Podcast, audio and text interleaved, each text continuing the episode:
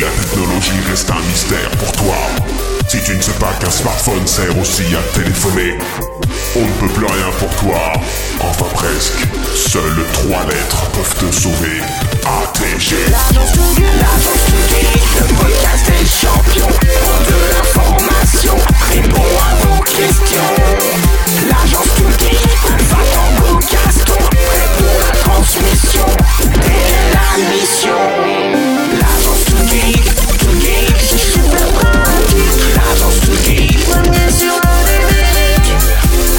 tout geek,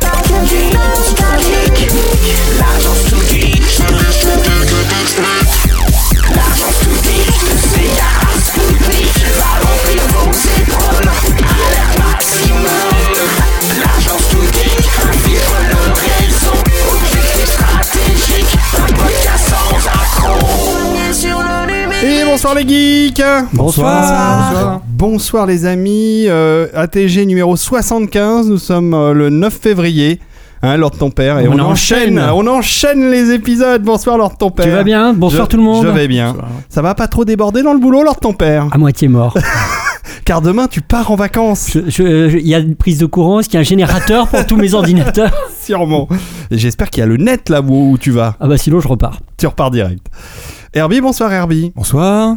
tout va bien Ouais, Ta rubrique SF est prête à peu près. Très bien. Euh, et nous accueillons donc euh, un nouveau membre de l'agence, un nouvel agent, c'est Clems, Clémence. Bonsoir Clem. Bonsoir tout le monde. Bonsoir Clémence. Clémence, c'est bien Clémence. Oh, mais Clem, ça va aussi. donc euh, Clémence, euh, tu vas venir nous parler régulièrement euh, de choses qui te tiennent à cœur. Euh, par exemple, bah, la science. Hein, c'est un sujet qui t'intéresse car tu as un podcast qui s'appelle Ramène ta science, je me permets de le rappeler. On Tout en a fait. parlé dans le dernier épisode, en long, en large et en travers. Et donc, Mhm. euh, ça, ça fait du bien d'en reparler quand même ce soir. Tu as aussi une activité euh, originale puisque tu t'occupes d'une escape room qui s'appelle Epsilon Escape. Tout à fait. Voilà. Epsilon Escape. D'où ton goût pour le jeu. Et oui, oh, j'aimais bien le jeu avant, mais Oui. c'est vrai que là, je baigne dedans au quotidien.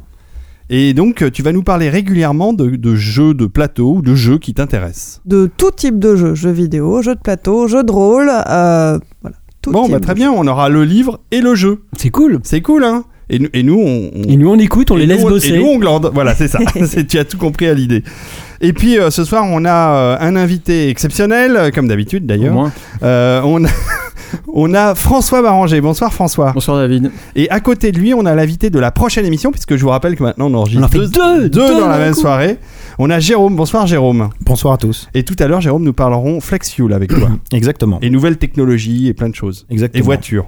Exactement, la, Voilà. la technologie autour de l'automobile. Tout à fait. Mais en attendant, pour cet euh, épisode 75, on va parler de François Baranger, de ses de nombreuses activités créatrices qui vont, euh, il regarde ça, et qui vont, qui vont euh, de l'illustration à l'écriture de romans, en passant par euh, le design, en passant par le, par plein de choses. À peu près. Tu vas nous parler de tout ça.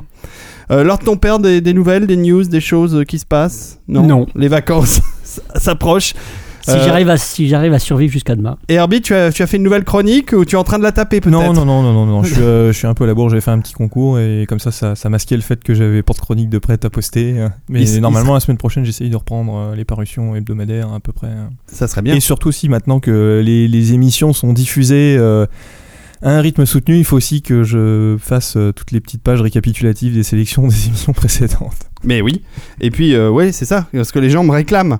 Mais je ne sais plus si notre ami qui euh, aussi faisait la liste sur ton sur un site euh, précis continue à Euh, le bah, faire. C'était. euh, je sais plus, mais ça fait un moment que je suis pas passé non plus. Alors Faudra que j'aille forcément, Ça voir. n'a pas été mis à jour depuis un moment. ouais. Ouais, ouais, faudra que j'aille voir. Bon, et puis euh, Clémence, euh, ton, ac- ton actualité en dehors de, du boulot journalier? Eh bien, je, je prépare euh, le prochain épisode de Ramène ta science, Eh oui. le troisième, qui portera sur les exoplanètes. Alors, euh, on vient d'enchaîner euh, trois interviews en trois jours. C'était très dense et super intéressant. Plus un podcast ce Plus soir. un podcast Enfin, ce deux soir. podcasts même. Donc Eh oui. très bien, bah tu vois, tu, tu vas pouvoir profiter de ton week-end. Enfin, j'espère pour toi.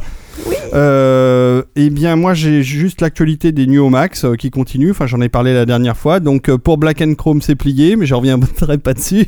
Il y a toujours plus de place. Euh, pour celle d'après, par contre, pour Pirate, euh, donc, il reste des places encore pour Est-ce la que nuit tu peux nous Pirate. rappeler les films euh Alors pour la nuit pirate, on aura le droit à. On va commencer par les Goonies. On va de Richard Donner. On va continuer par Hook de Steven Spielberg et on finira par Pirates des Caraïbes euh, de comment il s'appelle déjà? Gore. Verbinski. Voilà, je cherchais son nom.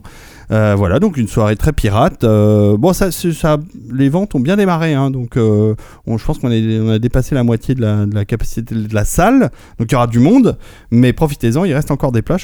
J'espère qu'il en restera au moment où je publierai ce, podcast. Voilà. Bon, on va pas s'étendre, on va démarrer, on va trancher dans le vif direct et on, va faire la mission dès maintenant. C'est parti pour la mission si je retrouve le jingle.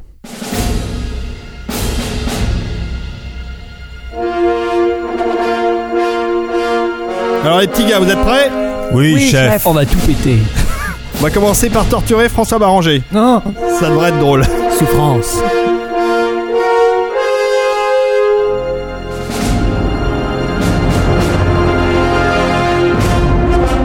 J'adore cette musique. François Barranger. Et moi. Je te connais depuis un bon moment maintenant. Ça fait euh, pas loin d'une dizaine d'années, à mon avis, qu'on s'est contacté. C'est possible, ouais. Et euh, on a commencé à travailler ensemble fin des années 2000 Mm, sur des couvertures. sur des couvertures pour les éditions Brajlon, sur des livres de fantasy. Mm. Et je trouvais que tu étais un illustrateur de talent, que tu Eh bien, faisais des belles couvertures. Et donc, euh, et donc au bout d'un moment, je l'ai déjà raconté cette anecdote, euh, euh, je sais plus si c'est dans Dreamon, euh, le- un autre podcast avec Stéphane Marsan. Je, euh, au bout d'un moment, François m'a éconduit. Il m'a dit euh, C'est fini. David, Ça traquenard. David, je ne peux plus travailler pour toi. Ce n'est plus possible.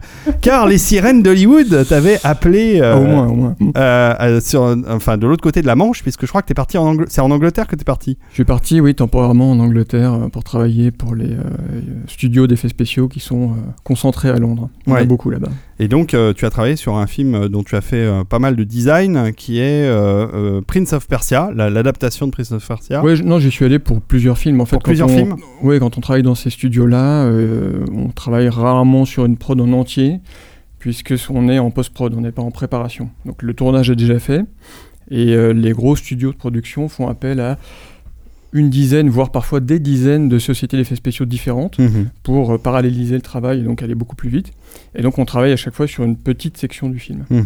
Donc je travaille pas longtemps sur un film, mais euh, ça me permet par contre au contraire de changer euh, de registre et d'univers assez régulièrement. Quoi. Bon, mais revenons à l'origine. euh, ton, ton- ton- tes premiers amours, c'est quand même le dessin et l'illustration. C'est ta formation de Bah, ma base. formation c'est illustrateur. hein. C'est ça. Je suis un dessinateur euh, né, si j'ose dire. C'est-à-dire, Je fais partie de ces gens qui ont toujours dessiné euh, aussi loin que je puisse euh, remonter. Et euh, donc après le bac, naturellement, j'ai fait une école d'art. Et euh, on peut dire que ma formation euh, la plus euh, euh, représentative, celle qui correspond le mieux à la plupart des métiers que j'ai fait après, c'est illustrateur. Mhm. Et qui s'exprime de différentes manières suivant les activités que j'ai eues. Alors moi, quand je t'ai connu, tu travaillais déjà euh, énormément en numérique. Ah oui, oui, Euh, complètement. ouais. Et, et, euh, d'ailleurs, tu es, un- on va pas, enfin, je sais pas, si t'es un précurseur, mais t'es un des premiers que j'ai connu à l'époque. À l'époque, il y avait encore beaucoup d'illustrateurs qui travaillaient de manière traditionnelle, pour deux raisons d'ailleurs. Un Didier Graffet ou un Manchu euh, me disait qu'ils préféraient travailler euh, de manière tradie, puisque euh, souvent ils revendaient leur toile. Oui, oui, oui, ça c'est un gros avantage. Bah oui, ça fait partie des choses qu'on peut faire. Mais non, toi, tu étais déjà largement passé au numérique, et ce qui te permettait aussi d'avoir une rapidité peut-être d'exécution, Ouais, et une facilité à, à- à répondre à la demande. Oui, c'est-à-dire que moi, au-delà de l'illustration pour les couvertures de romans, euh, j'ai toujours eu très envie de travailler dans la prod. C'est-à-dire que Hmm. ce soit dans le jeu vidéo ou dans le cinéma, euh, de faire du concept, de faire euh, euh, des illustrations préparatoires, etc. Et ça, c'est pratiquement impensable aujourd'hui de le faire en traditionnel. Les, les délais, le, le rythme d'une production fait que c'est pas possible. Ouais. Et donc, dans le, dans le... alors, est-ce que tu peux nous citer quelques films sur lesquels tu as travaillé quand tu étais euh, dans les- ces boîtes d'effets spéciaux? Alors quand j'étais à Londres, j'étais chez euh, une société qui s'appelle MPC, qui est une sorte de, de ILM local, euh, à l'époque plus petit qu'ILM, maintenant je suis même pas sûr qu'il soit encore plus petit. Euh, et là-bas j'y suis allé principalement pour euh, Harry Potter, donc pour le euh, 7. Et tu avais moins de cheveux. Et Tu étais, plus- tu étais beaucoup plus rasé. Oui, je me rasais la tête à l'époque. C'était plus pratique, disons. Et euh, euh, donc j'y suis allé pour Harry Potter. Ah j'ai oui, eu l'occasion de travailler pour Prince of Persia, pour euh, G.I. Joe, de sinistre mémoire. Et euh, on fait pas toujours ce qu'on veut. Pour le, la colère des titans. Ah oui, c'est c'était sympa, ça. 2. Ouais, très sympa. ouais. Bah, c'est souvent des films qui sont Pour Percy pas- Jackson, je vois aussi. Percy Jackson, euh, c'était plus tard ça. C'est souvent des films qui sont pas très satisfaisants en termes euh, cinématographiques, mais qui sont très marrants pour travailler dessus. Bon, pas très que- satisfaisant. Moi, je trouve que ça fait le taf. Moi, les deux titans euh, qu'ils ont fait, Ouais, c'est Titan, plutôt ça sympa, Ouais. quoi. Ouais, G.I. Joe moins déjà. Ouais, G.I. Joe, c'est pas ma cam, on va dire. Quoique, euh, c'est dans le deuxième G.I. Joe, je crois, qu'il y a une mallette. Me regarde pas, je l'ai pas eu. Moi, je l'ai vu. Moi, je me suis a- contenté du premier. hein. Il y a une mallette, euh, à la fin, il y a une mallette de, il y a une mallette d'un de détonateur nucléaire. euh, parce qu'il y a tous les chefs d'État qui se retrouvent autour d'une table et ils ont, euh, ils ont leur mallette pour déclencher le feu nucléaire. Et il y a le français qui a sa mallette et pour armer la, la, la mallette, enfin la Tourner une bombe, baguette. euh, il y, a, il y, a une- il y a un bouton ou une clé et il y a marqué bras en, dessous- en dessous. Ah, Parce qu'ils ont traduit arme, Arme. directement par Ah, euh, oui. bras en français, puisque c'est la mallette du français évidemment. Donc c'était assez drôle. Il y a quelques trucs comme ça qui m'ont bien fait rire. Donc euh, G.I. Joe, je vous recommande le deuxième volume, un chef-d'œuvre. Euh, T'as as bossé aussi sur Arthur et les Minimoys. Ah oui, au tout début. Euh, en fait, ça c'était en France, ça. Ouais, euh, en fait, dans une autre vie, j'avais commencé à faire, une- des- à réaliser des courts métrages d'animation en 3D. Ah oui, carrément. il y a très très longtemps, ouais, euh, fin des années 90, et certains qui avaient été euh, sélectionnés à Imagina par exemple. Mhm. Et du coup, Luc Besson m'avait contacté parce qu'il commençait la prépa de Arthur et les Minimoys et qu'il voulait lancer un deuxième dessin animé en parallèle, Mhm. une deuxième ligne de prod. Et donc il m'a appelé pour réaliser un film euh, d'animation euh, qui euh, s'appelle- qui s'appelait Hector, qui était un film euh, entièrement avec des robots. Un peu comme Blue Sky l'a fait quelques années après avec le film qui s'appelle Robot. Robot. ouais. Et, euh, et, le, et la, la, la prod a fini par être annulée. Du coup, moi, j'ai basculé cette fois-ci en tant que concept artist sur Arthur et les Minimoys. Ce qui était une, une chouette expérience, ça qui t'a donné envie de continuer? Cette de, voie ah, de toute façon, moi, c'était, ça a toujours été un objectif. C'est euh, à partir du moment où j'ai fait mon école d'art et que j'ai commencé à découvrir les grands noms euh, américains euh, du design ou du matte painting, comme Ralph McQuarrie, par exemple, pour citer le plus connu, euh, ou Ron Cobb, ou Sid Mead, ou des gens comme ça. euh, Ah moi, c'était mon objectif. C'était faire ça, voilà. Ouais. Et donc, euh, c'est vrai que j'ai commencé vraiment à le faire sérieusement à partir d'Arthur et les Minimoys, on peut dire ça. Génial. Euh, je, vois aussi alors que tu as été graphiste pour un certain nombre de jeux vidéo au début des années euh, 2000 et qu'après tu es devenu concept artiste. Alors c'est quoi la différence entre un graphiste et un concept artiste dans le jeu vidéo? Ah oui, alors là, tu remontes encore plus loin.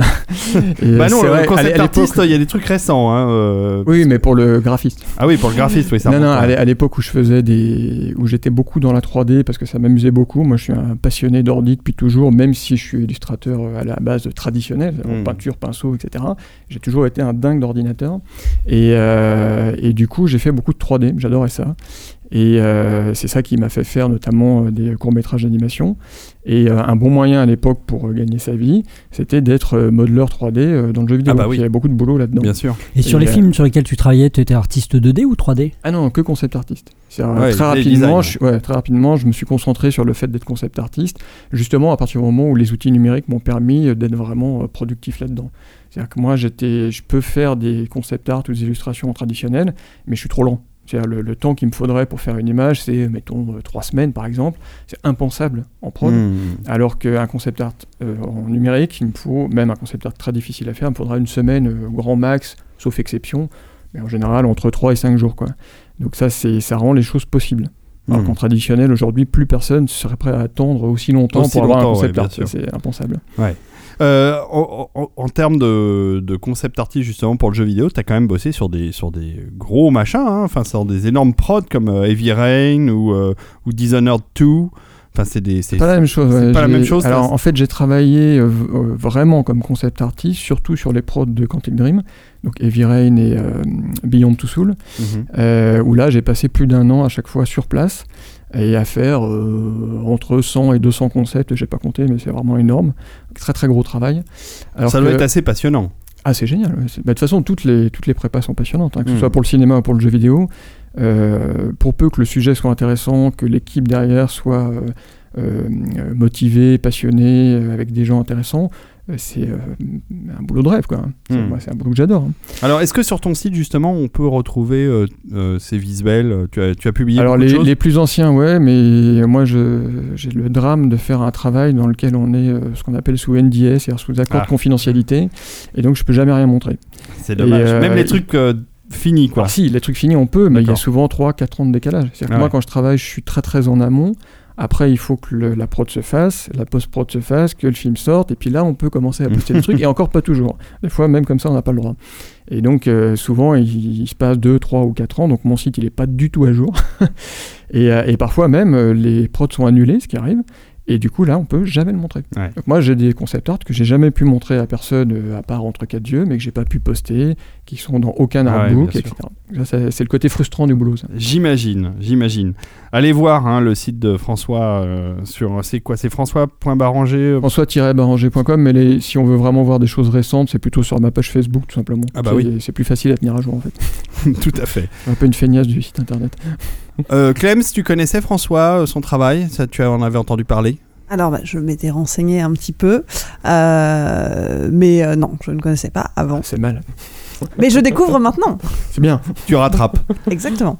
Euh, alors on va on va parler littérature parce que c'est quand même euh, pour ça qu'on t'a fait venir parce qu'il y a une actualité littéraire euh, qui est euh, l'effet domino qui est un livre qui sort chez Brajlon en thriller euh, ce mois-ci donc il sera disponible euh, là. Il- 15 février. le 15 février. Donc ça arrive vraiment euh, très très vite. Euh, le jour où on postera ce- enfin quand ce- ce- ce- on postera ce podcast euh, il sera disponible. Donc euh, précipitez-vous pour l'acheter. C'est un grand format. C'est un thriller. On va un tout petit peu parler de bah, de, de ta reconversion entre guillemets parce que c'est c'est pas une reconversion c'est une corde de plus à ton Exactement. arc Exactement. euh, puisque tu as commencé par de la science-fiction, un, un double euh, volume qui s'appelle Dominium Mundi, qui est sorti chez Critique en 2013 et en 2014. Voilà. Alors je sais que Kirby, qui est notre spécialiste de SF, c'est pas sa cam. Euh, autant Non. le dire franchement. Non. hein. C'est mal. Et par contre, Lord ton père, qui aime aussi beaucoup la SF, lui, c'est beaucoup sa cam. Ah, complètement. C'est d'ailleurs pour ça que j'ai eu envie de te faire venir, parce que je sais que ça faisait énormément plaisir euh, à, à- à LTP. Euh, donc euh, il m'en a parlé, il m'a dit, tu devrais lire ça, Dominion Mundi, euh, c'est- c'est c'est super chouette. Alors évidemment, j'ai vu les coups, j'ai dit, ah oui, François Banger, ça me dit quelque chose. donc donc tu, as- c'est- c'est- tu, tu as un rêve pour, pour, ton, pour ton éditeur, parce que tu fais les couvertures et le bouquin, quoi. Quoique, au début, j'avais euh, suggéré que ce soit pas moi qui la fasse. C'est comme les cordonniers sont toujours les plus mal chaussés. Je m'étais dit, est-ce que c'est moi le plus, le plus adéquat pour euh, euh, comment dire, synthétiser tout l'intérêt, tout l'univers d'un livre dans une couverture alors que c'est moi qui l'ai écrit? Je me disais, si ça se trouve, je vais taper à côté. Je, je vais pas savoir quoi prendre comme sujet, alors que pour n'importe qui d'autre, je finir toujours par trouver. Là, j'étais pas sûr d'y arriver. Ouais, pour il a insisté. Bah, pour Dominion Mundi, c'était de la SF, donc c'était quand même un domaine dans lequel tu étais très à l'aise. Bah, pas tant que ça en fait. hein. Moi, la SF, en tant qu'illustrateur, c'est pas le domaine où je me sens le plus à l'aise, contrairement bon à ce qu'on pourrait croire. Moi, je suis plus à l'aise en heroic fantasy ou en steampunk ou ce genre d'univers. La SF, c'est pas là. J'aime ça, je peux en faire, mais je crois pas que ce soit là où je sois le, le plus euh, performant. Quand même. Pourtant, tu as fait des très belles couves, euh, je crois, pour Laurent Genefort aussi, pour, euh, Oui, oui, bah, j'en ai fait souvent. hein. que l'on salue, notre ami Docteur Non, qui, qui vient de faire une interview d'ailleurs sur Actualité où il parle de son dernier bouquin de Space Opera. À aller voir, j'ai tweeté ça.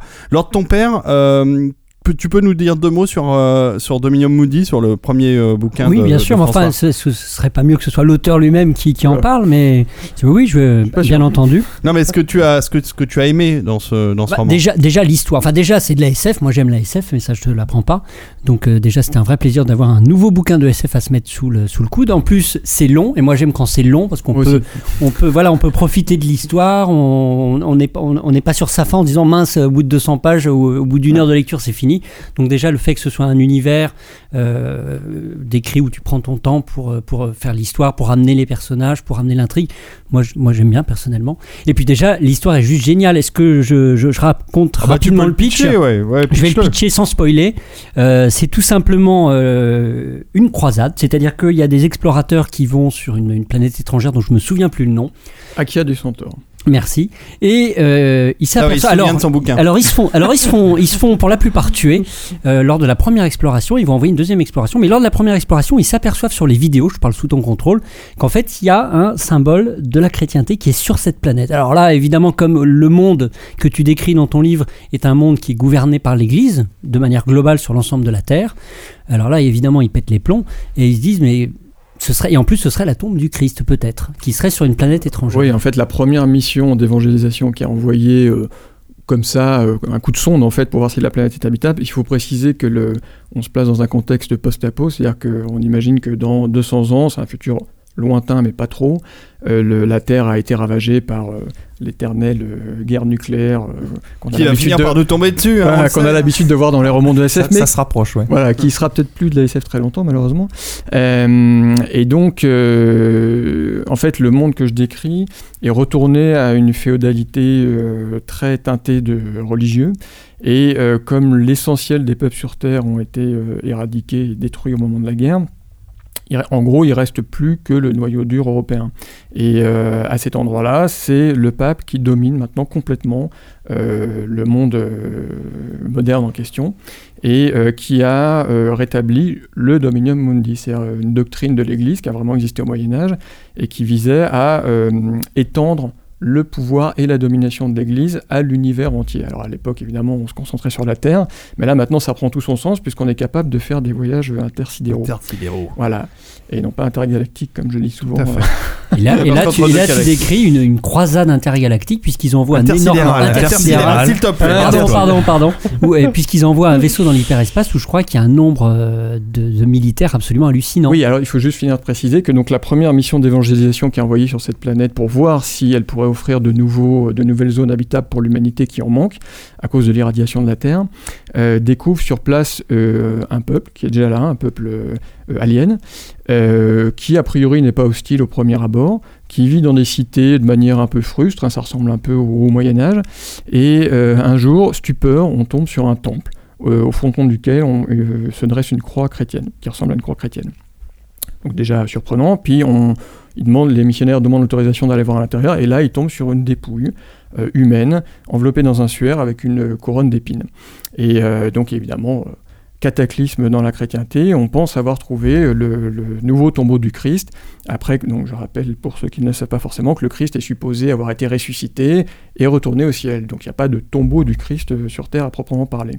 Et donc là, on réinvente euh, dans l'urgence un nouveau dogme où on imagine que après avoir tenté d'évangéliser le- le- les peuples terriens, le Christ est parti sur une autre planète pour continuer son œuvre, et c'est là qu'on a trouvé le vrai temple du Christ, le vrai tombeau du Christ, pardon.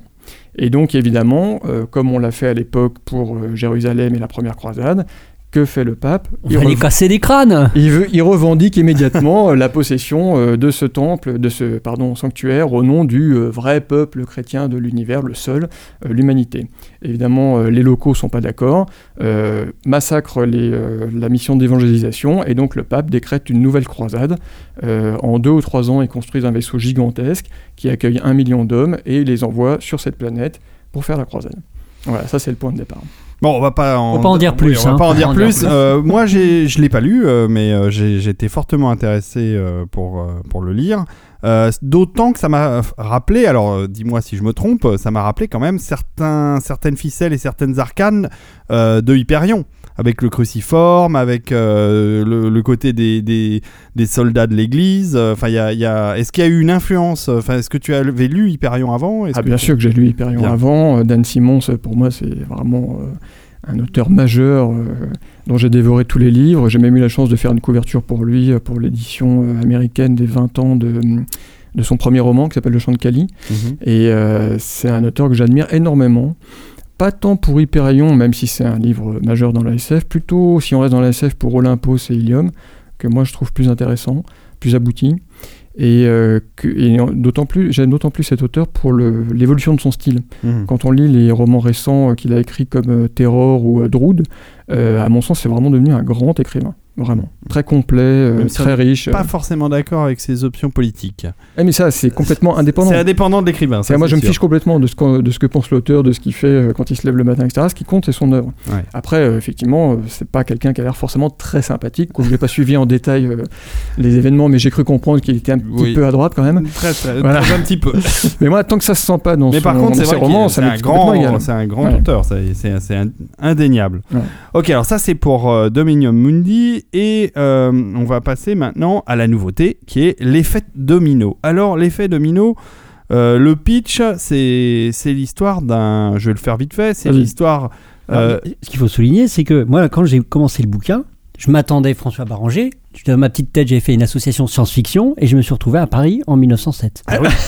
mais oui, mais Mais j'ai aimé aussi. Voilà, alors c'est un- en effet un livre qui se passe au début du XXe siècle, euh, avec un tueur en série. Et, euh, et vas-y, alors ton père, tu l'as lu, toi Euh, Et, et un détective qui vient de province, Exactement. euh, dans, dans le Paris de l'époque. Mhm. Moi, j'ai eu, en, en lisant le livre, j'avais en, en tête les, la, la série télé de Simon, euh, Maigret. Enfin, pour le, le- c'est pas la même époque, hein, évidemment, Ouais. mais ça, c'est un peu l'image que je me construisais pour, pour continuer à lire le, le livre. Même si c'est pas, pas tout à fait ça. Je n'avais pas ça en tête, mais c'est pourquoi pas. Euh, et donc on appelle un détective. Donc c'est le préfet qui est le, le préfet Lépine qui a inventé le Fameux Louis concours Lépine. Louis Lépine, donc qui est un des personnages du livre et qui fait appel à un détective provincial avec un certain passé qu'on découvrira au fil du livre. Et il va constituer une petite équipe pour enquêter, alors sous couvert en fait d'une d'une étude sur la violence urbaine à Paris, je crois Sur les Apaches. ouais. sur les Apaches, et euh, ils vont enquêter sur euh, ce tueur en série qu'on appelle le Domino. Oui, en fait, l'idée, c'est que euh, quand le livre commence, un- ce qu'on appelle à l'époque un assassin à répétition, parce que le mot serial killer ou Et tueur en série euh, ouais. ne vient qu'à partir des années 70. Euh, donc il y a un, un tueur euh, terrifiant qui comment, fait couler beaucoup d'encre dans la capitale parce qu'il s'attaque à l'entourage de personnalités fameuses. no- notamment Marie Curie et Camille Saint-Saëns. Et euh, en plus de ça, il a le, le front de euh, s'en prendre aux proches des policiers qui enquêtent sur son compte. Donc après le premier meurtre qui concerne une personnalité, la police, les commissaires euh, de l'arrondissement en question euh, nomment un premier inspecteur, et quelques jours plus tard, toute la famille de l'inspecteur est décimée dans des conditions particulièrement atroces. Puis un Et deuxième il laisse sa marque. Et il laisse une marque euh, qui est un domino dans la gorge tranchée de ses victimes. Euh, puis quelques temps plus domino. tard, d'où l'effet domino. Il y a, il y a- C'est- il y a quand même des, des membres tron- tronçonnés, etc. Ah oui, c'est- c'est violent. Oui, fait pas les c'est- choses à c'est- moitié. C'est du dégueulasse. Hein. Oui. Tu, en as lu un bout, toi, Clem, aussi. Moi, j'ai lu la moitié. J'ai lu, bah, je dois être à 53% là dans ma Et liste. tu es bien accroché. Et je suis bien accrochée. Et, euh, et j'ai j'ai dû m'arrêter pour lire d'autres choses, mais, euh, mais je, vais, je compte bien le finir et euh, du coup, me spoilez pas. Non, non, On va pas spoiler. hein. C'est pas l'intention. Donc, euh, alors, on va, on va pas trop résumer, hein, il faut, faut le lire, puis dans le thriller, c'est tout le plaisir de la découverte. Euh, Il y a plusieurs éléments qui m'intéressent. C'est euh, d'abord, euh, je me tourne vers Jérôme qui n'a pas dit grand chose depuis le début, c'est normal, je, je ne lui ai pas adressé la parole, mais ma- je voulais te demander, est-ce que tu lis de la SF ou de la fantasy? Alors, je suis un, un- relativement. C'est relativement problématique pour moi la lecture. euh, C'est une question de culture et de- et d'éducation. Et, je m'y mets petit à petit, mais très peu quand même. Il faut te mettre au- avec le livre audio, c'est bien. Dans la voiture, c'est pratique. Euh, oui, alors par contre, je suis un peu traditionnel. J'aime bien le- le- l'objet, vrai bouquin l'objet, le bouquin. Ouais, J'aime beaucoup ça. En tout cas, euh, tu as à côté de toi un, un auteur euh, tout à fait intéressant. Euh, donc, le, ce thriller, l'effet domino, euh, l- l- déjà, je voulais savoir pourquoi passer de la SF au thriller bah, tu en avais probablement envie, mais, mais c'était euh, entre guillemets un plan de carrière où tu t'es dit c'est le moment pour. euh, Et, et puis, et puis aussi souligner non seulement c'est du thriller, mais c'est aussi un thriller historique. Parce que j'ai l'impression que pour préparer ton livre, tu as fait énormément de Alors recherches. en- c'était la deuxième question, mais je, je connais d'avance la réponse. Moi, Bah alors pourquoi, pourquoi un thriller et pas de la SF Parce qu'en fait, je me sens pas écrivain de SF. Mm. J'ai commencé avec de la SF parce que j'adore ça, il n'y a pas de doute là-dessus. Mais en fait, euh, on me demande souvent, par exemple, pour, enfin, comment ça se fait que j'écris alors que je suis à la base illustrateur? Et ça va répondre aussi à ta question. Euh, en fait, pour moi, c'est euh, la même chose. C'est-à-dire que dans ma tête, j'ai sans arrêt plein d'idées, des choses, des visions qui se forment, des images, des pas toujours très bonnes d'ailleurs, hein, mais euh, ça n'arrête jamais. Et euh, donc pour moi, l'illustration, c'est un moyen de les déverser, de les sortir de ma tête. Ça doit être fatigant. Et oui, c'est par c'est épuisant. et l'écriture, c'est la même chose. L'écriture, c'est un débouché. Mais j'ai fait de la BD. J'ai sorti deux Non, mais j'aurais pu, t'aurais pu rester sur la BD. mais- Non, parce que parce que écrire un roman, c'est quand même un, un exercice très particulier. Oui, mais justement, quand j'ai eu, quand j'ai commencé à avoir cette envie de, de- de raconter des histoires un peu plus poussées que juste par le biais d'une illustration, bah, naturellement, je me suis tourné vers la BD. Et je me suis rendu compte en le faisant que bah, finalement, j'étais pas très à l'aise là-dedans. Et donc, bah, j'ai poussé le truc au bout, le raisonnement jusqu'au bout, et je me suis mis à écrire des romans. Et là, ça a bien marché. Et, euh, et donc pourquoi, pour revenir à ta question, pourquoi euh, changer d'univers? Ben, Exactement pour la même raison qu'en illustration, j'aime bien varier énormément les plaisirs et pas faire euh, par exemple que de l'heroic fantasy. Donc moi si je passe deux mois sur une prod d'heroic fantasy, je vais avoir qu'une envie, c'est de faire de la SF. Mm, mm. Si je fais de la SF, j'aurai qu'une envie, c'est de faire du steampunk et ainsi de suite. Je suis jamais content de ce que je suis en train de faire en fait. J'ai toujours envie de faire autre chose. De passer à autre chose. Voilà, et donc après euh, deux tomes de 1500 pages en, en tout euh, de Dominion Mundi, Oui, je j'avais plus envie de faire de la SF. C'était pesant. Et donc le truc à l'opposé, pour moi, c'était un roman historique, un thriller à Paris en 1907, c'était parfait. Alors, Lord ton père, tu, tu as posé la bonne question. Euh, la documentation, parce qu'on sent que c'est très documenté, mais en fait, François a une bonne raison pour ça. Donc, tu vas nous expliquer. Ah, euh, là je vois pas. Alors, euh, C'est quoi Stéphane m'a dit qu'il y, avait- y avait des histoires euh, de famille euh, pour ta Ah, non, documentation. non, non, ça c'est un, c'est une anecdote, mais c'est pas le, le- le fond du. En fait, moi j'avais envie de faire un thriller après Dominium, et parce que j'avais une idée, euh, le- l'idée qui sous-tend le bouquin, je l'avais dans la tête depuis un petit moment. Et en fait, je cherchais un, un- un contexte, je cherchais un déclencheur. Et le déclencheur, ça a été quand je suis tombé sur un vieux guide Bédecker. Alors, le guide Bédecker, pour ceux qui connaissent pas, c'est des guides de, de voyage, un peu comme le guide du routard, euh, du euh, début du siècle dernier, même fin 19e d'ailleurs, pour les premiers, qui euh, proposait un- une explication complète des grandes capitales européennes, mais vraiment complète, quoi, euh, telles qu'elles étaient à l'époque. Et Oui, donc, je suis- C'est-à-dire, ça allait au-delà euh, de l'indication des, des meilleures tables ou des. des- des- C'est comment, il- comment tu Comment vivais à l'époque, voilà, voilà, c'est ça, et comment il fallait se comporter, etc. Et, et donc j'étais tombé comme ça chez un bouquiniste sur un guide de Bédecker de Paris de 1907. Mhm. Et j'ai commencé, je l'ai acheté parce que ça m'amusait, il y a des vieilles cartes, c'est rigolo et tout. Et j'ai commencé à le lire et je me suis rendu compte que ça se lisait comme un roman. C'est-à-dire c'est passionnant de voir comment les gens vivaient à l'époque à Paris, comment euh, tu faisais pour te rendre d'un point à un autre, quel genre de restaurant il y avait, euh, qu'est-ce qui n'existait pas encore, qu'est-ce qui existait euh, encore? Et qui a été détruit depuis, et ainsi de suite. Par exemple, dans le guide que j'avais, le Sacré-Cœur était en construction. Ah ouais, Euh, voilà, c'est le genre de choses auxquelles on pense pas aujourd'hui. Il y a des rues qui n'existaient pas, d'autres qui... Enfin bref. évidemment. Et donc, eh ben, je me suis dit, bah voilà, c'est ça le, le- Ça le déclencheur qui m'attendait. Je me suis dit, là, j'ai une mine, mais euh, un, un puits sans fond euh, d'informations. Donc, et des informations parfois très difficiles à trouver. Par exemple, combien coûte un voyage en, en fiacre dans Paris Eh ben, Bah, Vas-y, pour trouver ça sur Internet. Là, moi, j'avais tout. J'avais les horaires des Alors, combien coûte un voyage en fiac dans Paris Euh, Je m'en souviens plus.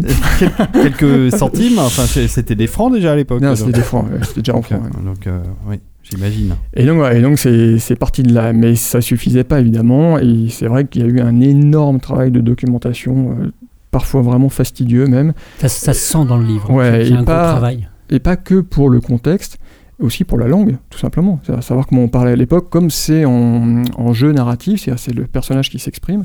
Et ben du coup, il fallait qu'il ait quand même, on ait l'impression qu'il s'exprime comme on s'exprimait à l'époque à peu près. Donc j'ai lu, j'ai relu euh, plein de Zola, de Balzac, etc. pour me mettre la langue dans l'oreille. Et euh, j'ai acheté des dictionnaires de l'époque sur eBay, donc des dictionnaires de 1910. Ah ouais, carrément. Oui, parce que toutes les deux phrases, tu te demandes, tiens, ce mot-là, est-ce qu'il qu'il existait à l'époque? Ou est-ce qu'on l'employait dans ce sens-là? Et euh, il y a des pièges, mais sans fin. Ah sans ouais. arrêt, tu tombes sur des, ah bah non, en fait, tu crois qu'on s'en servait, bah non, on disait pas comme ça à cette époque-là. Mais il me semble que tu fais, enfin j'ai eu ce sentiment, tu fais, je me rappelle plus précisément lesquels, mais tu fais des petits clins d'œil au futur euh, de temps en temps. Où tu... Ouais, En non, je fais des, des petits. Bon, pas trop quand même. Non, c'est- une ou de, deux de fois, mémoire. une ou Oui, deux de fois, mémoire, je une fais une, euh, une petite blague sur le côté un peu euh, vieux jeu et. euh, Comment dire, pas très visionnaire de mon héros euh, qui pense que le métro ça marchera jamais, et qui le dit, qui trouve ça ridicule, que les gens ont jamais envie de se- s'enfermer sous, Sous terre, terre. Pour, euh, comme des taupes pour euh, se déplacer. Alors que Lépine, lui, au contraire, c'est le visionnaire qui dit Mais si, c'est formidable, à l'avenir tout le monde se déplacera comme ça. Il y a aussi les personnages, parce que par exemple Lépine, c'est un personnage que tu présentes avec un caractère très fort, mais aussi Albertine. Alors effectivement, le, le- donc pour terminer rapidement sur le- le- la présentation de tout à l'heure, le problème qu'ils ont euh, quand il s'agit de confier l'en- l'enquête à un nouvel inspecteur, c'est que plus personne ne veut enquêter là-dessus. Bah oui. Puisque euh, c'est pas toi qui es en danger, parce qu'à la limite j'imagine qu'un policier assume l'idée d'être en danger quand il travaille, mais là c'est ta femme et tes enfants Mmh, mmh. qui sont odieusement massacrés. Donc plus personne veut travailler dessus. Donc il faut faire venir quelqu'un qui déjà euh, n'est pas connu à la capitale, qui n'aura pas de proches, qui n'a pas de famille et qui est connu pour ne pas avoir d'amis parce qu'il a un caractère épouvantable. Et donc on fait venir ce type qui en plus est un très bon inspecteur et qui, à qui on demande d'enquêter dans le plus grand secret, mais comme il n'a pas de connexion dans la capitale, il faut quand même lui donner une petite équipe, euh, des assistants. Et alors, du coup, comme ça, s'il se fait zigouiller dans l'affaire, tout le monde s'en fout. Bah, ça fait partie de ce qu'on lui dit. Ouais, C'est- on lui dit, bah, c'est à vos risques et périls, euh, s'il se passe quelque chose, on ne sera pas au courant. Voilà. Et donc on lui adjoint un jeune flic euh, assez inexpérimenté, mais très au fait des techniques de pointe de la police euh, moderne, la police scientifique naissante à l'époque, et euh, une jeune assistante qui a réussi à faire le forcing, euh, parce qu'à l'époque les femmes ne travaillaient pas vraiment dans la police, et pour des raisons diverses euh, expliquées dans le roman, elle réussit à faire le forcing pour se retrouver euh, euh, dans cette équipe et qui a un très fort caractère elle aussi, donc ça fait des étincelles tout de suite avec euh, le personnage principal, et euh, qui est une, ce qu'on appelait à l'époque une suffragette, c'est-à-dire c'est une féministe euh, enragée qui supporte pas la moindre marque de ouais, paternalisme. elle, démarre, elle démarre au démarre quart au de quart tour. de tour. ouais, c'est- et là, voilà, c'est cette équipe. Et euh, ils finissent par s'adjoindre aussi les services d'un journaliste euh, qui, lui, connaît euh, par cœur les, euh, les réseaux de la capitale. Et donc, à eux quatre, ils forment comme ça une équipe un une peu. équipe, une sorte de. Ouais, ouais. ouais, une espèce d'attelage un peu étrange. Tigre, euh, avant l'heure. Oui, c'est un peu ça, oui. Mais euh, ce qu'on remarque, euh, enfin en tout cas, euh, ce qui a l'air d'avoir plu à, à, à Lord ton père, c'est au-delà de l'histoire, c'est justement toute cette description de personnages, tout cet univers qui est très riche. hein. Moi, c'est avant tout, c'est en et fait. Clem ce qui- s'approuve de la tête. Ce qui, est, ce qui est très agréable, c'est l'histoire et les personnes. pardon, le, le, le, le décor, enfin le, le, le, Le Paris de l'époque, le 1907. Paris 1907 et les personnages. Moi, je mets, je mets dans le dans le trio tête, je mets l'histoire en troisième, même si elle est bien aussi. D'accord. Vas-y, Clémence. Alors moi, il y a quelque chose qui m'a frappé. Je sais pas si je suis la seule à avoir eu cette impression-là. Et je trouve ça super intéressant que tu aies fait beaucoup, beaucoup de recherches sur le sujet pour euh, l'exactitude euh, sur l'époque, parce que moi, je trouve que c'est hyper actuel, tout ce que tu racontes. Et finalement, tu pourrais reprendre la même histoire. Alors j'en suis qu'à la moitié, hein. peut-être qu'après, il se passe des choses. Paris est intemporel. Mais, mais, euh, mais tu, décris justement euh, la construction du métro, euh, les percées euh, des boulevards haussmanniens, etc. Et c'est plein de choses qu'on a encore aujourd'hui. Le personnage d'Albertine qui est féministe est quelque chose qu'on retrouve aussi aujourd'hui. Il y a une nouvelle vague, une troisième, quatrième vague maintenant de féminisme. Enfin, on est sur, sur des, sujets qui sont très très actuels en fin de compte. Bah, en fait, c'est une période où il y a un basculement quand même.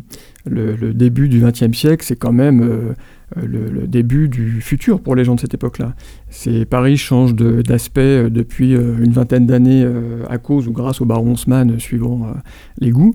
Euh, des innovations euh, technologiques arrivent euh, tout le temps, notamment grâce aux expositions universelles. Euh, les transports permettent euh, Bah de visiter le- la France, voir le monde de manière beaucoup plus... euh, Enfin, les gens sont beaucoup plus informés de manière générale. Et surtout, les, les mœurs et le- la politique évoluent énormément à cette époque-là. Par exemple, moi, j'étais étonné de voir que le, la peine de mort a failli être abolie à cette époque-là. Et ce que je raconte au tout début du livre en ouverture, euh, au, au hasard d'une discussion entendue dans le train, c'est que c'est un fait divers qui empêche l'abolition. C'est tout simplement ça. Un fait divers horrible, où c'est comme toujours, c'est un, un enfant qui est impliqué, un enfant qui est euh, tué, violé et tué. Et donc ça frappe tellement l'esprit des gens qu'on n'imagine pas une seconde que le, son euh, bourreau euh, ne soit pas exécuté à son tour. Et donc on, euh, les, les politiciens de l'époque manquent un peu de courage peut-être, et renoncent à abolir la peine de mort à cause de ça, mais sinon, c'était fait. Sinon, euh, 50 ans, qu'est-ce que je raconte 70 ans plus tôt, la peine aurait été abolie. Et donc c'est vrai que c'est un monde qui est... euh, euh, c'est le monde du futur qui commence à arriver comme ça par petites gouttes. C'est pour ça par exemple que je fais toute une, tout un épisode sur un voyage en dirigeable. Euh, c'est pas anecdotique, c'est parce que c'est vraiment, on pense à cette époque-là que c'est l'avenir. Et évidemment, euh, ils seront cruellement démentis puisque euh, 15 ans plus tard c'est terminé et c'est l'aviation qui prend le, qui prend le relais. D'ailleurs, il y a un, un personnage qui, qui l'évoque. Oui, oui, il y a, il y a Le effectivement un perso- Amédée, euh. voilà, qui, euh, qui lui est Un peu passionné. plus tard que 15 ans pour le dirigeable. hein. C'est en fait c'est vraiment l'accident du Édimbourg euh, qui Hindenburg. Hindenburg. du Hindenburg, oui, euh, qui va euh, mettre un point final à développement de- des. des C'est pas que ça, c'est ça, et c'est le fait que l'avion est le plus performant. Parce que le dirigeable, comme son nom l'indique, c'est jamais qu'un ballon, donc qui n'est pas dirigeable, qui va au gré du vent, sur lequel on a mis des hélices. Et du coup, il a fallu que je me documente beaucoup euh, sur le- la façon de piloter un dirigeable, et je me suis rendu compte à quel point c'était un galère. enfer. c'est une galère enfin, le- sans nom.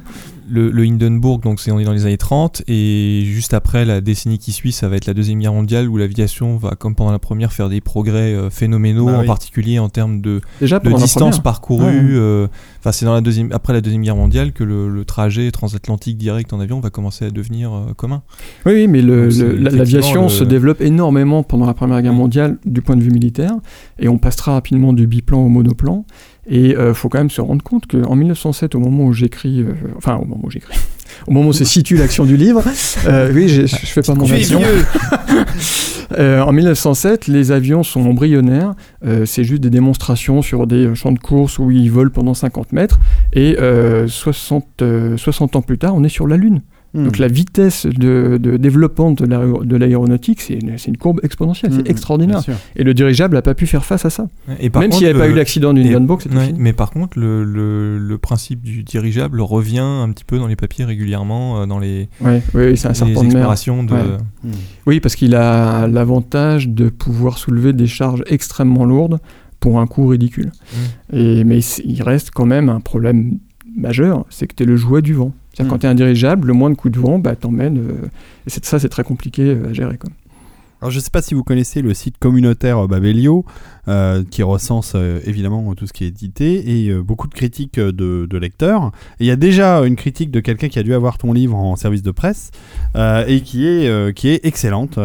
Donc ça commence bien, les critiques sur Mm. Babelio. Je lui ai envoyé un chèque. Un, un 18 sur 20, euh, bien mérité pour les 570 pages qui l'ont littéralement plongé dans cette histoire et surtout dans cette époque.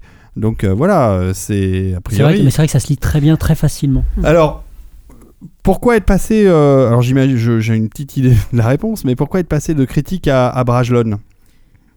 Ça, c'est un peu le, au gré des circonstances. euh, Parce que c'est Lila Sewat qui s'occupe euh, de- du thriller chez Brajlon, et donc c'est elle à qui tu as confié le manuscrit, ou ça s'est fait comment en fait? Non, j'ai un agent en fait qui s'occupe de ça. D'accord. Donc c'est mon rare agent. les agents littéraires en France. C'est assez rare, mais ça commence à se répandre, euh, si j'ai bien compris euh, l'idée. Et euh, moi, je pense que c'est quand même une, une- une pratique qui, qui, qui va de plus en plus concerner les, les auteurs français, euh, ne serait-ce que pour une raison simple, c'est que pour toucher le, le, les- le marché étranger, tu es pratiquement obligé d'avoir un agent. Hmm. C'est-à-dire qu'il n'y a qu'en France où il y a cette relation euh, un peu euh, euh, étrange, enfin pas étrange, mais euh, inhabituelle entre l'auteur et l'éditeur, qui est une relation directe, Hmm. qui est presque parfois une relation euh, euh, sentimentale. Oui. Euh, c'est- non, mais c'est vrai. On hein, a déjà parlé d'ailleurs ouais, avec Stéphane Marsan dans Oui, Dreamon. dans c'est un truc oui. qui, oui, qui est qui- très particulier à qui, la qui France. peut avoir ses avantages, mais qui peut aussi parfois euh, créer des problèmes. Alors que euh, l'agent, bah, finalement, c'est une sorte de tampon, d'intermédiaire, et surtout, c'est quand même quelqu'un qui, a priori, euh, a euh, la capacité de donner euh, la plus grande diffusion euh, aux œuvres, euh, y compris pour les droits dérivés. Juste une question à nouveau sur, sur ton Ouais. livre Domino. Est-ce que, alors j'ai l'intuition de connaître la réponse, mais est-ce qu'on peut penser avoir une suite ou la suite des histoires des personnages? C'est une question à laquelle je ne peux pas répondre. C'est comme quand on me, on me la pose sur Dominium Mundi. C'est euh, aujourd'hui écrire une suite à Dominium Mundi, c'est impensable. Euh, ça me viendrait même pas l'idée. Mais dans 10 ans, qui Pourquoi sait, pas tu vois, dans 5 ans, dans 20 ans, qui sait de quoi l'avenir sera fait. Euh, il y a 10 ans, j'imaginais pas une seconde écrire un thriller euh, début de siècle à Paris. On aura peut-être envie de faire un autre euh, dans un autre style. Tout est possible. Et tu as, tu as un projet en cours ou pas? Oui, oui, j'ai un nouveau roman en cours d'écriture. Je suis au Ah. milieu à peu près là. Alors, mais dans quel univers? Alors, euh, cette fois-ci, c'est euh, contemporain, parce qu'en fait, j'en ai marre de me documenter. Dominium Mundi, Dominium Mundi, je m'étais documenté comme un dingue sur les croisades. Euh, L'effet domino, je me suis documenté comme un dingue sur Paris en 1907. Donc là, j'en ai eu marre. Je me suis dit, cette fois-ci, j'écris un truc contemporain qui se passe avec des gens normaux. Euh, Des gens qui ont des smartphones et qui, pas, qui sont sur Internet, comme ça, c'est pas compliqué. Et c'est un roman d'aventure. bon, je, je vais pas le pitcher maintenant, mais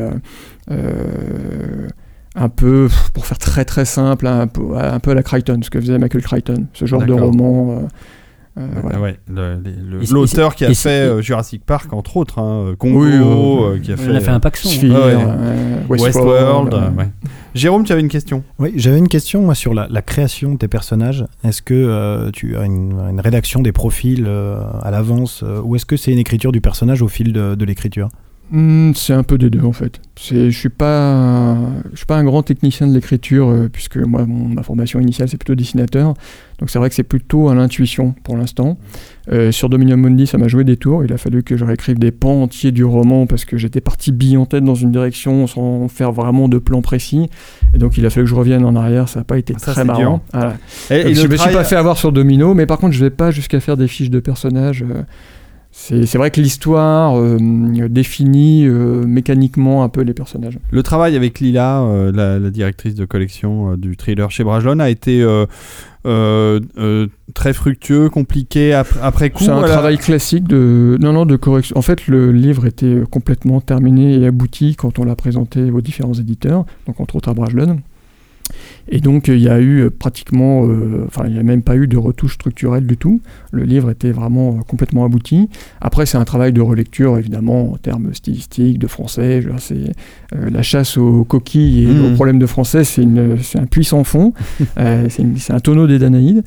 Donc, c'est surtout, euh, voilà, c'est un travail là-dessus. euh, remettre des imparfaits du subjonctif quand il en manquait, euh, ce genre de choses. quoi. Donc en tout cas, euh, tu n'abandonnes pas l'écriture puisque tu es en, Ah en pleine écriture du, du prochain roman. Tu continues à faire de l'illustration, euh, du game design aussi. euh, pourquoi pas du cinéma Enfin, tu, tu, la- tu lâches Non, non, rien. un cinéma, c'est terminé. Non, ça y est, le comme cinéma, réalisateur, ça, j'en fais plus. Et maintenant, euh, cinéma, c'est comme concept artiste. Donc euh, là, récemment, par exemple, j'ai travaillé sur le prochain film de Christophe Gans ou celui de Neil Blomkamp, euh, Ouais. ou le dernier film d'Alain Chabat aussi. Et euh, donc ça, ça, je continue. Mais c'est vrai que j'essaie de développer de plus en plus l'activité écriture et l'activité auteur en tant qu'illustrateur cette fois avec un projet dont je peux pas parler en détail aujourd'hui, mais qui est un beau livre d'illustration dont on sera amené à reparler. On en reparlera. On en reparlera. Grand mystère, mais bon. Bon, ben très bien. Puisqu'on parle de, de- de différents univers, on va, je me tourne vers euh, Clémence. Et euh, euh, est-ce que tu aimes le jeu Euh, Est-ce que vous aimez le, le jeu, Jérôme je et crains, François oui, d'aimer beaucoup le Tu jeu. aimes le jeu, d'accord. Clémence, tu, toi aussi tu aimes le jeu et donc je n'ai pas encore préparé de jingle et nous avons dit tout à l'heure euh, avant euh, d'enregistrer la mission que le jingle serait euh, créé à la bouche par Lord ton père. Ah, je peux le faire en mangeant mon sandwich. Donc à toi de jouer Lord ton père un jingle pour Clémence pour sa rubrique sur le jeu. Ah, ah, ouais, oui. Tadam Attention, préparez vos manettes. Florence arrive. Non, Clémence, vous- Clémence, pas. Florence. Ah mince, c'est pas grave. Allez, recommence. C'est c'est le rodage, hein, c'est le rodage. Clémence arrive avec des jeux, sortez les manettes, ça va claquer. Ouais, pas mal, pas mal. Bon, ok, on va essayer de se trouver un jingle pour la peu mieux. prochaine fois. Vas-y On Clémence. va y travailler. Donc c- cette chronique, hein, l'objectif c'est de parler de jeu, c'est une chronique ludique. Ça sonne pas mal ça, la C'est chronique bien, ludique. la chronique ludique. Euh, alors François, pas de bol, hein, c'est toi qui inaugure. Ah. Désolé. Je m'y colle. Euh, et quand on a décidé que je, parlais de, que je parlerais de jeu, je me suis dit, Hum, jeu, effet domino, domino. Ah, Ah. bah oui, il y a- il y a quelque chose. Facile, ça va être simple à préparer pour la première, pas de pression. Les dominos. Voilà. Alors, si vous n'avez jamais joué aux dominos, Eh bah non, pas du tout. Le jeu de domino, c'est un faux bon sujet. hein. Euh, donc déjà quand Oui, on, on cherche, tour. oui. quand on cherche domino dans Google, on tombe d'abord sur Domino's Pizza. Ah. Alors du coup, forcément, ça m'a donné on faim. aime bien ça. hein, Nous, on aime bien, hein. Voilà, On mais ça m'a donné faim, ça m'a déconcentré, j'ai dû aller m'en chercher une. C'est de la nourriture de rôliste, ça. Tout à fait. et, de, et, de Captain Web. C'est la, la base de la nourriture du Captain. Et donc, une pizza 4 fromages, euh, supplément pepperoni plus tard, je me suis replongé dans mon moteur de recherche. Bon. Vous serez sans doute aussi heureux que moi d'apprendre que Domino, c'est le portail de la documentation électronique du service commun de la documentation de l'université Paris 1 Panthéon-Sorbonne. Waouh. Ok. Voilà, Domino, c'est aussi un spectacle de théâtre contemporain. Entre danse et théâtre, Vasistats Théâtre Group offre une métaphore de notre société sclérosée où certains tentent de dessiner une alternative. Bon, du théâtre contemporain. C'est aussi, une James- c'est aussi une James Bond girl, si ma mémoire est bonne. Tout à fait. Et si ça vous intéresse, ça joue à la salle polyvalente Maria Casares de Montreuil le 28 février Ah, prochain. Montreuil, dans le 93. Voilà. Je suis né là-bas. Et c'est seulement après tout ça qu'on arrive enfin à la page Wikipédia du jeu de domino. Donc on y apprend que c'est un jeu de société qui est d'origine chinoise et qui utilise 28 pièces. Je vais pas vous lire toute la page. hein. Le Oui. but du jeu de domino, c'est d'être le premier à avoir posé tous ces dominos. Mhm. Euh, tout ça c'est cool. Moi la dernière fois que j'ai joué, je pense que j'avais 8 ans, pas plus. hein. Avec ta C'était- grand-mère. C'était chez mon arrière-grand-mère. Eh, Exactement. pareil. Mais je pense que personne après ces 8 ans n'a joué au Non, domino. non, non. Et finalement, moi ce qui me plaisait le plus, c'était les vidéos du Domino Day. Je sais pas si vous voyez Ah ce oui, que les mecs c'est. qui en faisaient tomber des milliers. Ah, Voilà. Mais bien sûr. C'est je on met depuis le début. hein. des milliers de dominos les uns après les autres. On en pousse un. Et réaction en chaîne, c'est un événement annuel. Euh, mais il y a des trucs impressionnants. hein. Ça a vu le jour, bah oui, ça a vu le jour euh, aux Pays-Bas pour la première fois en 86. On a retransmis ça et aujourd'hui, on est à plusieurs centaines de milliers de dominos euh, qui tombent les uns après les autres. C'est diffusé dans tous les pays d'Europe quasiment. Moi, j'étais hypnotisé par ça. Essayez, hein, tapez euh, Domino Day dans, euh, dans YouTube. Je pense que vous allez perdre une bonne demi-journée. Vous pourrez me remercier. Il y a, y a de quoi voir, ouais. Et euh, en plus, c'est chouette. Enfin, je veux dire, il y a des trucs vraiment très impressionnants. Est-ce que ça continue? Ça continue. Alors ça continue. Le la dernière émission diffusée en France, c'était sur D8 en 2014. Ah oui. Euh, et il y a une collecte Ulule euh, qui a été, euh, qui a atteint d'ailleurs son objectif de 500 euros. Un domino day made in France. L'objectif, Ah, 500 c'était. euros, oui, c'était pas cent- ambitieux. Ils pas en faire Alors- des masses. hein. Mais ils ont, ils ont visé juste. hein, c'était pour, euh, pour organiser donc un domino day euh, de 50 000 dominos à installer. euh, C'est à venir en mars-avril 2017 dans euh, les Pyrénées-Orientales. D'accord, très bien. Mais je crois qu'on a fait le tour. On a fait le tour. Mais bah, bravo, merci beaucoup euh, Clémence. C'est vrai que tu tu t'étais renseigné sur les dominos avant de, de prendre ce symbole pour, euh, pour ton tueur non, en pas série. particulièrement. non. Bah maintenant tu sais tout. C'est parfait. Euh, on enchaîne sur la rubrique de Herbie, notre ami Herbie. Oui. Alors c'est parti pour la rubrique euh, SF.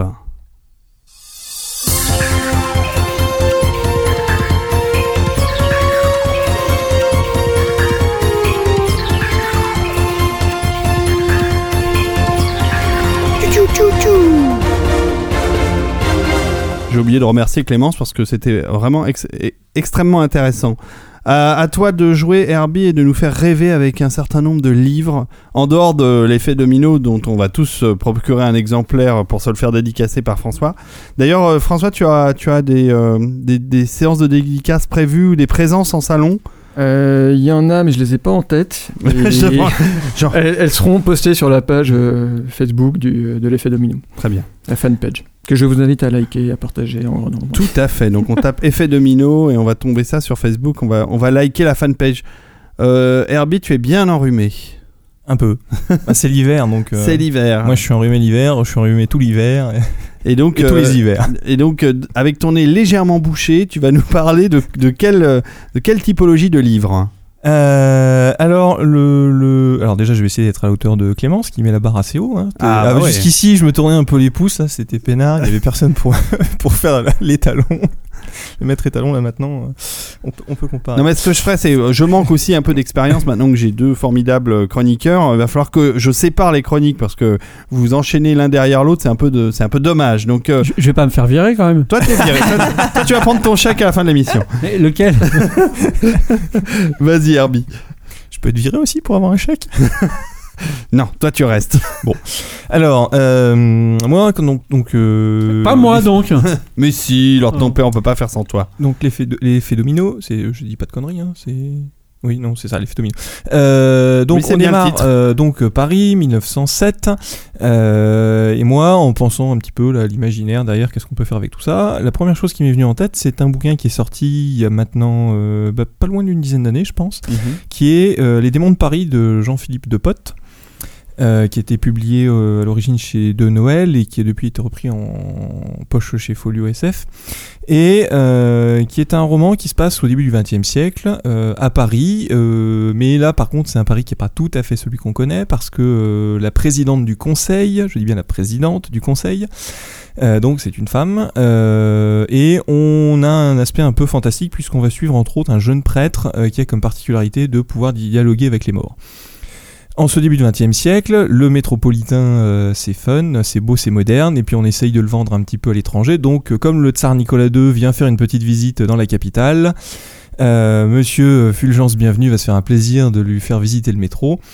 Euh, tout ça inquiète un petit peu euh, le, le préfet Lépine et les autorités parce que une espèce de, d'anarchiste russe nommé Lénine traîne dans les parages. Donc voilà, on a une espèce de petit cocktail un peu de, de figure historique, un, un peu décalé, euh, avec un abord fantastique, avec aussi un, une- un dialogue avec les, avec les, les fantômes.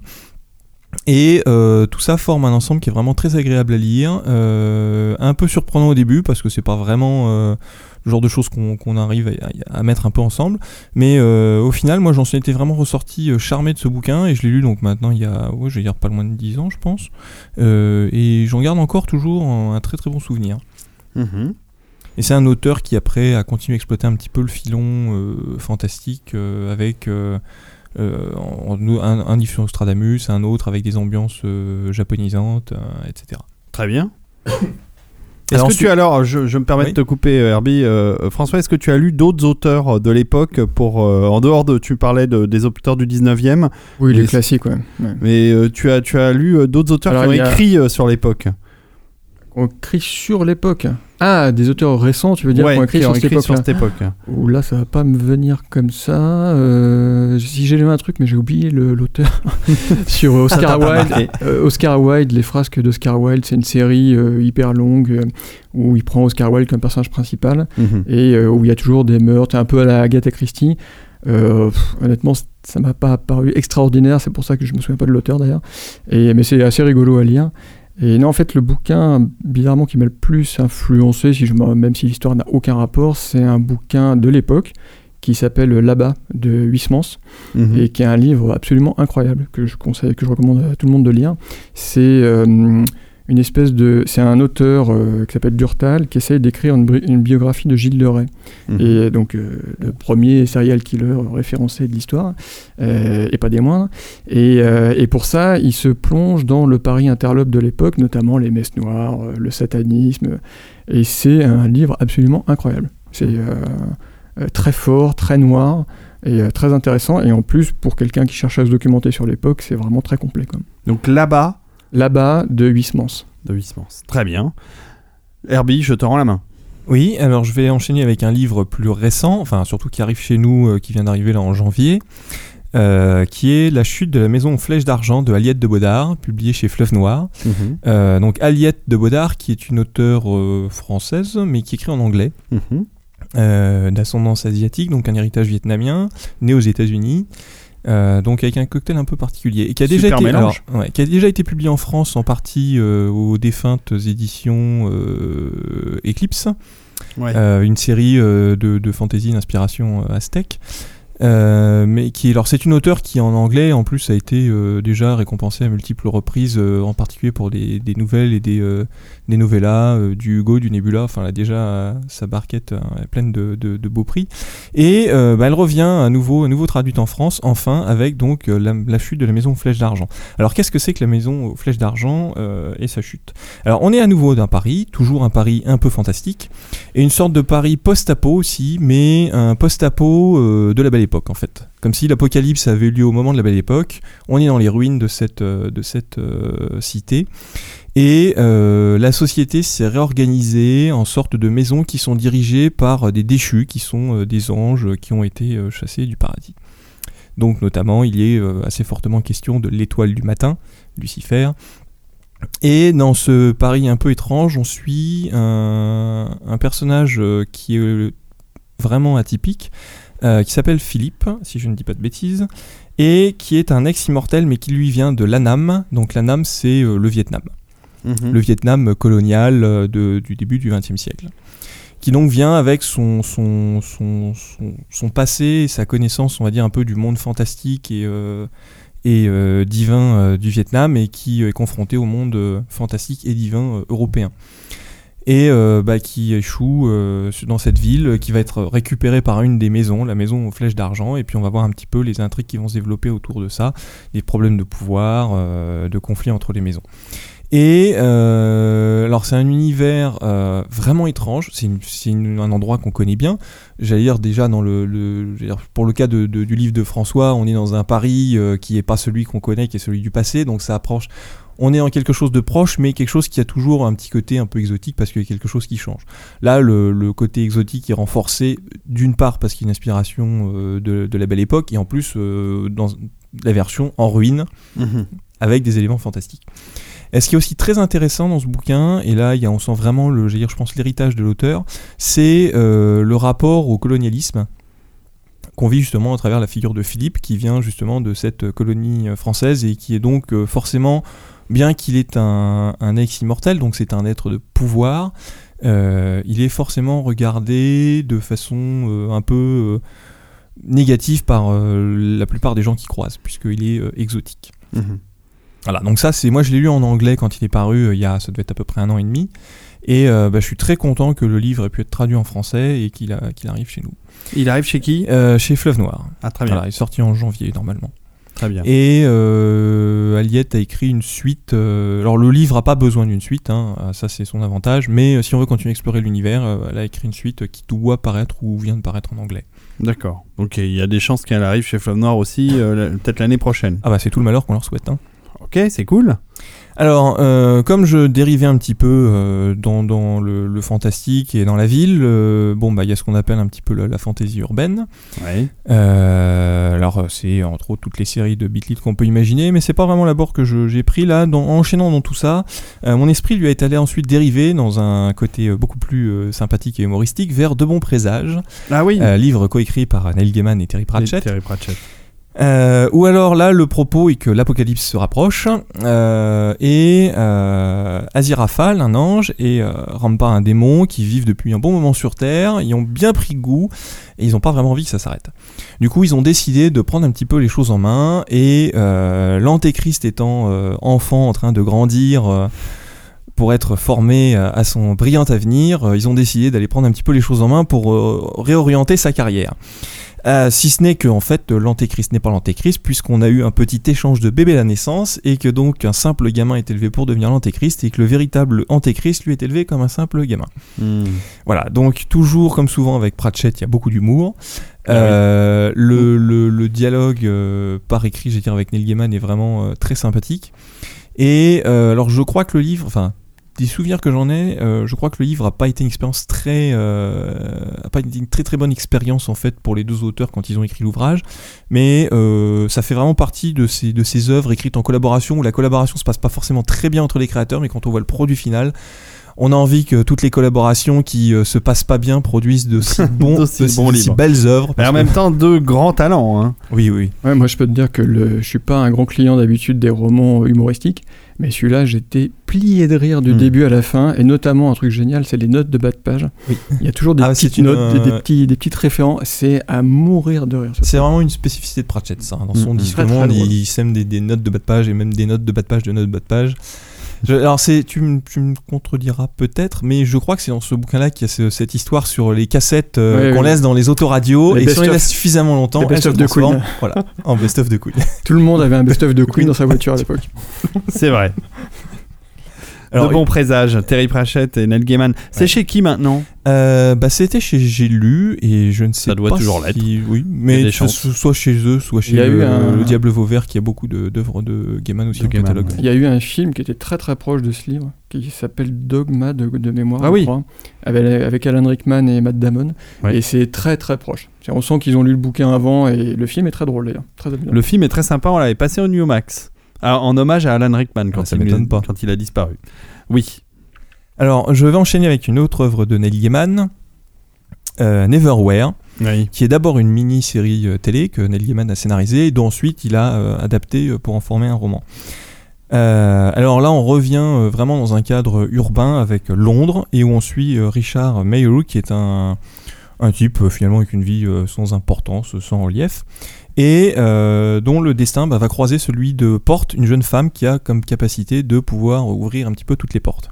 Et il va lui sauver la vie et sa vie, euh, son existence à lui va, être transformée par cette rencontre et va justement découvrir que en dessous et autour et à travers le Londres euh, commun qu'il connaît, existe un autre Londres fantastique et rempli de personnages très hauts en couleur.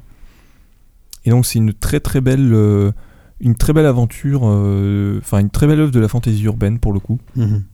où on a vraiment, c'est ça, ce- cette redécouverte d'une ville euh, qui est euh, fantastique. D'accord. Bah, Neil Gaiman, hein, toujours. Toujours. Enfin, avouez que c'est c'est quand même un immense auteur. Ouais, Il a écrit aussi Ameri- American Gods, Anansi Mm. Boy, enfin que des chefs-d'œuvre. Mm, mm, mm. Et Et, c'est c'est un type très très, bon sympathique. scénariste. Très Et bon c'est un bon scénariste. scénariste. Il a et- scénarisé Beowulf. Très bon scénario. Et, euh, et un type très, très sympa.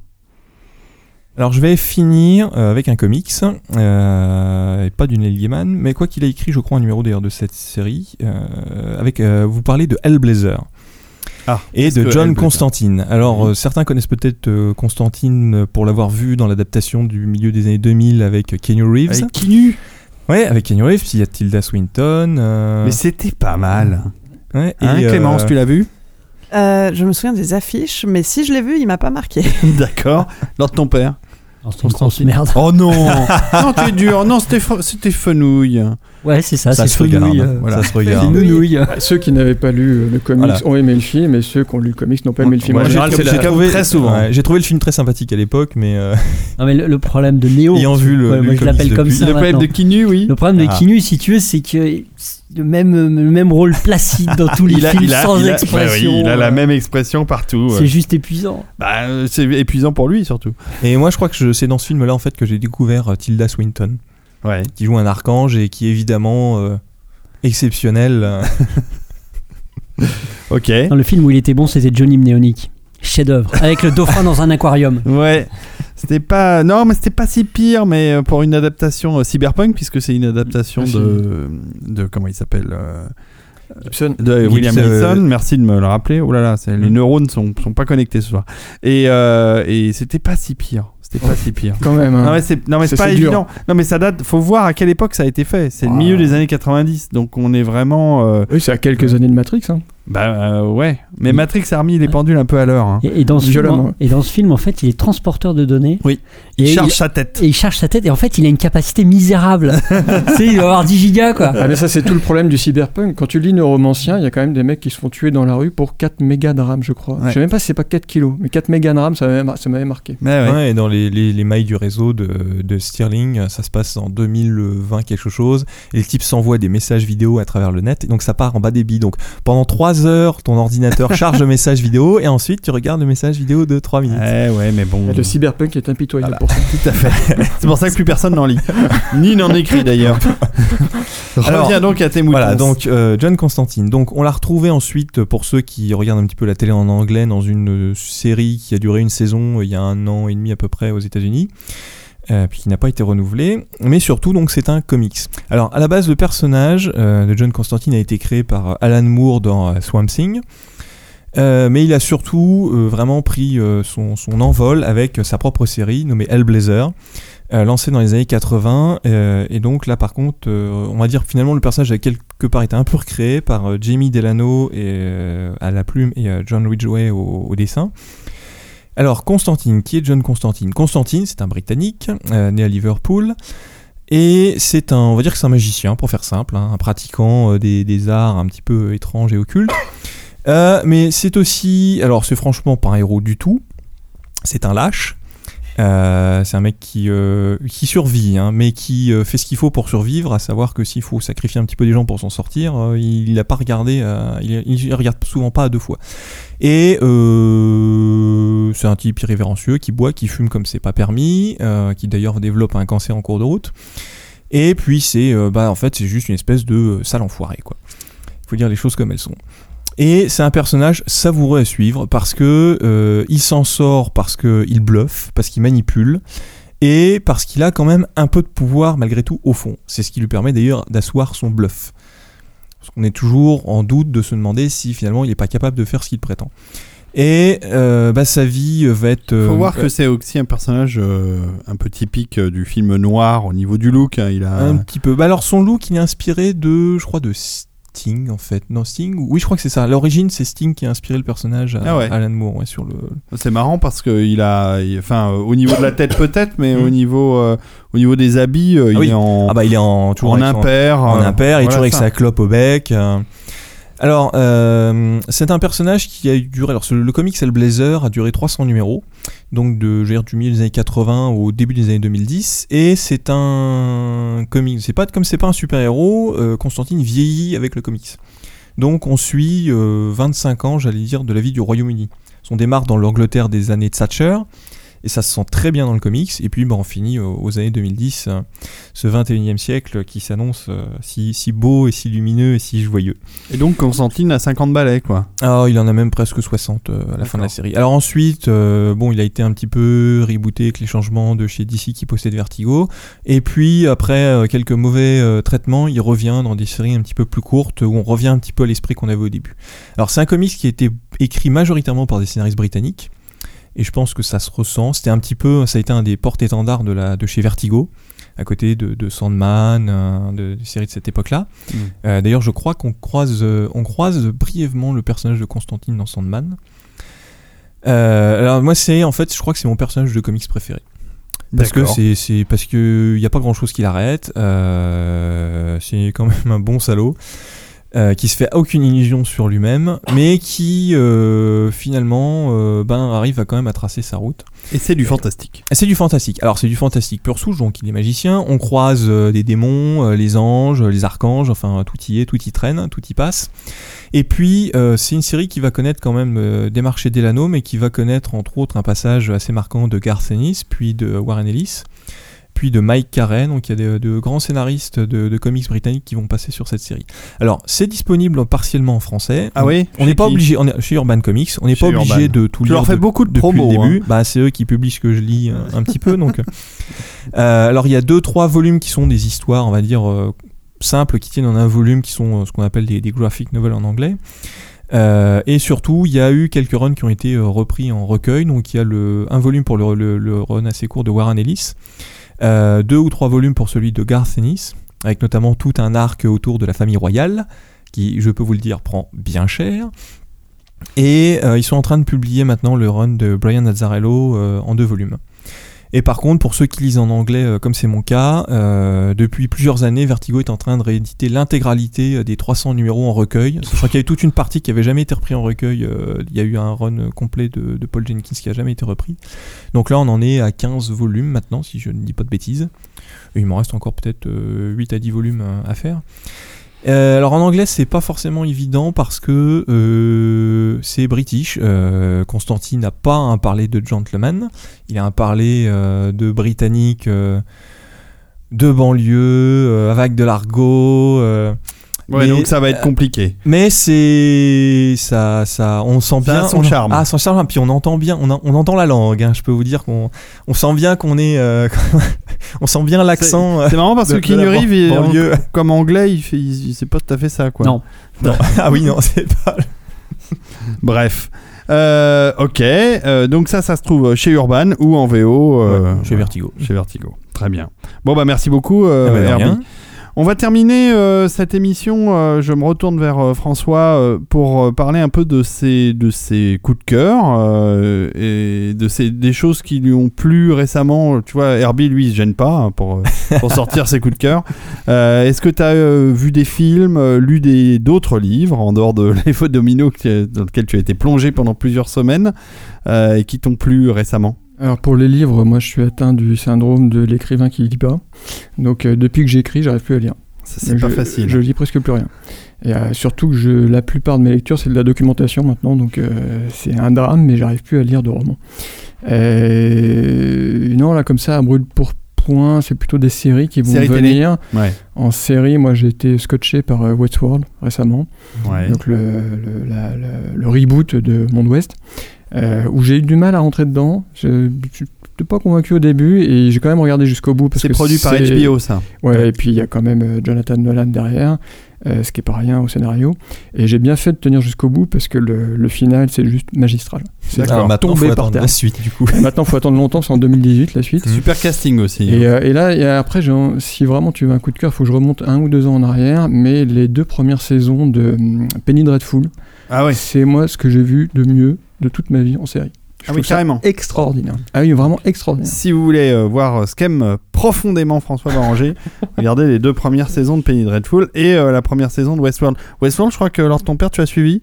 Eh, écoute, je, moi j'ai pas fait comme euh, François, j'ai j'ai eu beaucoup de mal au début et je me suis arrêté. Mais puisque tu dis qu'il faut aller jusqu'au bout, Ah oui, ça vaut vraiment le coup. Ça vaut vraiment le coup parce que ce qui semble être des défauts au début euh, se révèle être vraiment des, des twists de scénario hyper intéressants. Et puis c'est vraiment, euh, au début, on a le sentiment que ça va être un peu euh, dépensif sur euh, ce qu'est la nature humaine, euh, comment on définit, à partir de quel moment on dit que t'es un humain ou que t'es un robot, où est-ce qu'on Mm. place le curseur, etc. Chose qui a déjà été en Blade Runner. voilà, qui a déjà été évoqué dans Blade Runner de manière à peu près définitive. T'as l'impression qu'il a tout dit dans Blade Runner. et ben en fait non, il arrive à aller un petit peu plus loin dans Westworld et, et notamment à faire des, des effets de, enfin, des, des purs twists scénaristiques que euh, même quand on est un peu habitué à ça, moi j'ai pas vu venir. Donc là, euh, bravo. Quoi. Bah, Anthony Hopkins, Ed Harris, euh, enfin pour ne citer Oui, ça que aide, quoi. ça aide beaucoup. Euh, tu, as, tu as vu euh, euh, Jérôme euh, Westworld? J'ai pas vu Westworld. Par contre, je suis un gros consommateur de séries aussi. hein. Ce On en parlera C'est ce qui me laisse pas le temps de lire. D'accord. Oui, bah, bon, bah c'est vraiment le que c'est truc. très chronophage, C'est les le séries truc, télé. hein. hein. Bah, depuis Netflix en plus, moi je me suis abonné. euh, On m'en c'est- parle pas. C'est vrai qu'il y a plein de choses à, à disposition et je vous recommande euh, Chasseur de trolls, euh, écrit par Guillermo Guillermo et produit par Guillermo del Toro, qui est une série d'animation que j'ai trouvé assez assez magique. Euh, Clémence, un petit coup de cœur, un, petit, coup de cœur comme ça au débeauté. Comme ça, au débeauté. Euh, je sais pas si c'est un coup de cœur, mais je retrouve en ce moment un petit peu de temps et j'ai euh, maté euh, ce week-end le premier épisode d'un- d'une série qui s'appelle Riverdale, si je dis pas de bêtises, Mhm. euh, qui mélange, c'est un espèce de, de mélange euh, de côté un petit peu étrange à la Twin Peaks avec Gossip Girl.